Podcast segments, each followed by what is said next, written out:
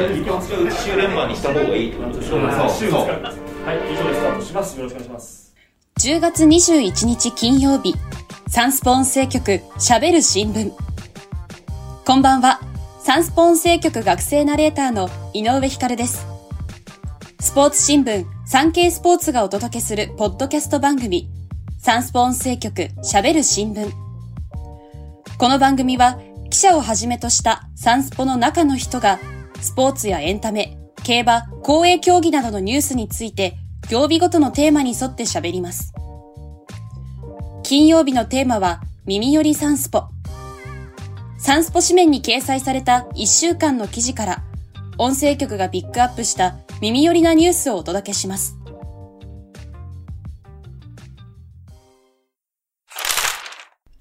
橋本環奈、紅白司会に頑張ります。女優の橋本環奈さんが15日に東京有楽町の映画館丸の内ピカデリーで行われた主演ホラー映画体探しの公開イベントに出席しました。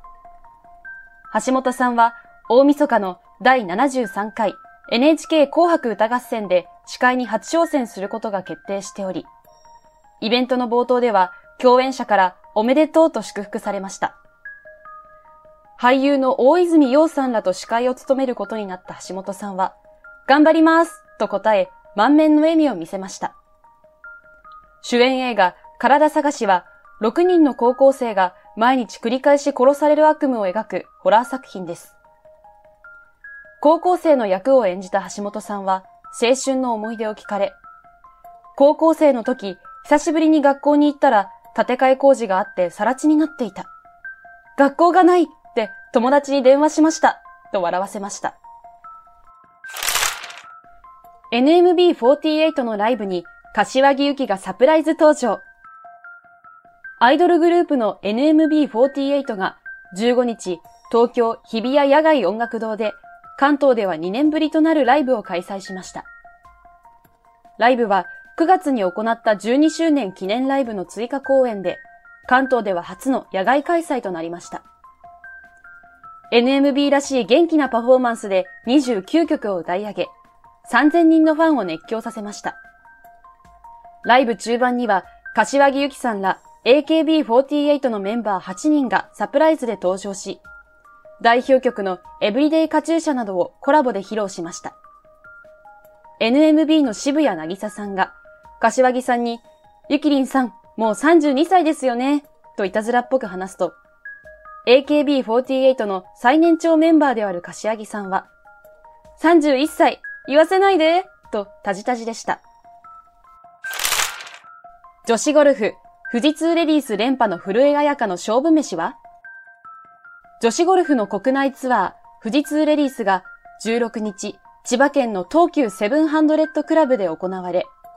昨年から富士通に所属するホステスプロの古江彩香選手が、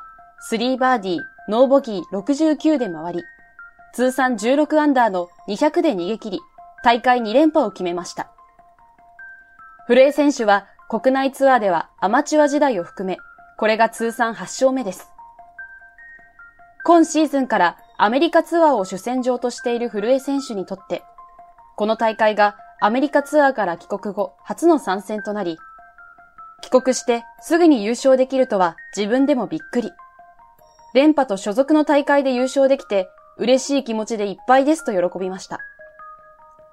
そんな古江選手の勝負飯はトンカツ。大会開幕前日の夕食に必ず食べているそうで、アメリカツアーに参戦している際は母親のひとみさんが手作り。今回の富士通レディースでは2019年に優勝した時から通っている会場近くのトンカツ店を訪れました。また、最終日の朝食にはお茶漬けを食べるようにしており、16日は鮭茶漬けを食べたそうです。大会連覇には、トンカツ、お茶漬けという食の験担ぎが功を奏しました。BTS のジンさんが今月末に入隊手続きを開始。世界的人気を誇る韓国の男性7人組アイドルグループ BTS の最年長メンバージンさんが韓国の兵役義務に従い軍に入隊すると発表しました。所属事務所によると、ジンさんの後には他のメンバーも順次兵役につき、2025年頃に7人全員でのグループ活動再開を目指すということです。韓国には約2年の兵役義務があり、28歳までに入隊しなければなりません。ジンさんは現在29歳ですが、法改正により兵役が2年延長されていました。今年12月には30歳の誕生日を迎え、入隊期限が迫っている中での発表でした。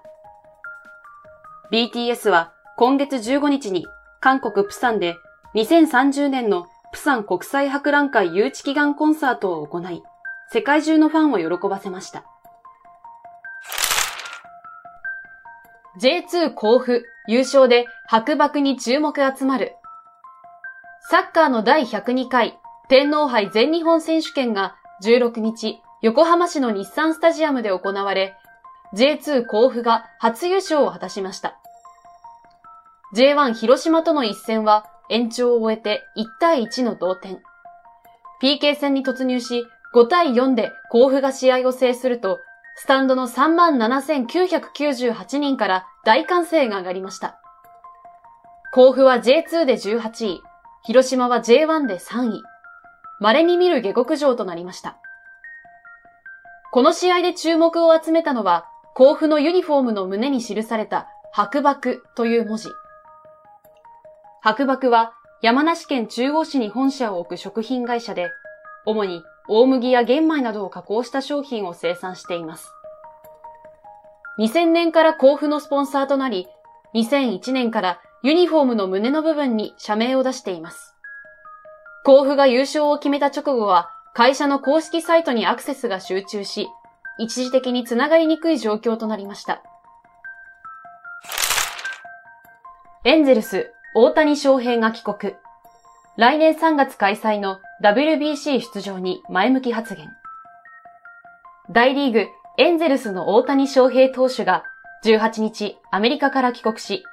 来年3月に開催される第5回ワールドベースボールクラシックの出場に前向きな発言をしました。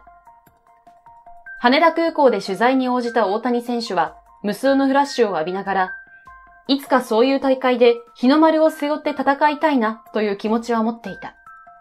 もちろん前向きに捉えています、と話しました。WBC にはエンゼルスの同僚のマイク・トラウト選手がアメリカ代表の首相を務めることを表明。さらに、大谷選手の二刀流の生みの親である栗山秀樹監督が侍ジャパンの指揮を取ります。大谷選手は前回大会の2017年、日本代表に選ばれながら右足首の故障のため出場が叶いませんでした。帰国して取材に答える大谷選手からは、打撃に関しては時期的なことも含めて問題ないと思う。その時期から100球、120球を投げるわけにはいかない。先発にこだわりはない、などと、投球数や起用例に関する発言が次々と飛び出し、今回の大会への出場意欲が高いことを感じさせました。今回お届けしたニュースの元記事は、産経電子版産経スポーツ、または概要欄のサンスポウェブへのリンクからお読みいただけます。また、番組では皆様からのご意見、ご感想をお待ちしています。SNS に投稿する際は、番組名、ハッシュタグ、喋る新聞。喋るはひらがな、新聞は漢字。金曜日のテーマ名、ハッシュタグ、すべてカタカナで耳よりサンスポをつけてください。SNS 以外からは概要欄の専用フォームからも送信可能です。毎週月、水、金曜日の午後5時頃より配信中。サンスポ音声局喋る新聞。来週のラインナップ。月曜日はなるほどサンスポ。今月開催、ラグビー日本代表対オーストラリア A 代表戦に関する解説と取材裏話を、サンスポ編集局運動部ラグビー担当の石井文俊記者がお届けします。水曜日は聞きときサンスポ。グランプリシリーズ第1戦、ケートアメリカで今季初戦に臨むアイスダンス、カナダイペアこと村本香奈選手と高橋大輔選手の結果や今季のプログラムをサンスポ編集局運動部一般スポーツ担当の隅和美記者が解説します。そして来週も金曜日は耳よりサンスポ。サンスポ紙面に掲載された1週間の記事から音声局がピックアップした耳寄りなニュースをお届けします。それではまた次回、週明け月曜日の午後5時頃にお会いしましょう。今回はサンスポ音声局学生ナレーターの井上光がお届けしました。皆様、良い週末を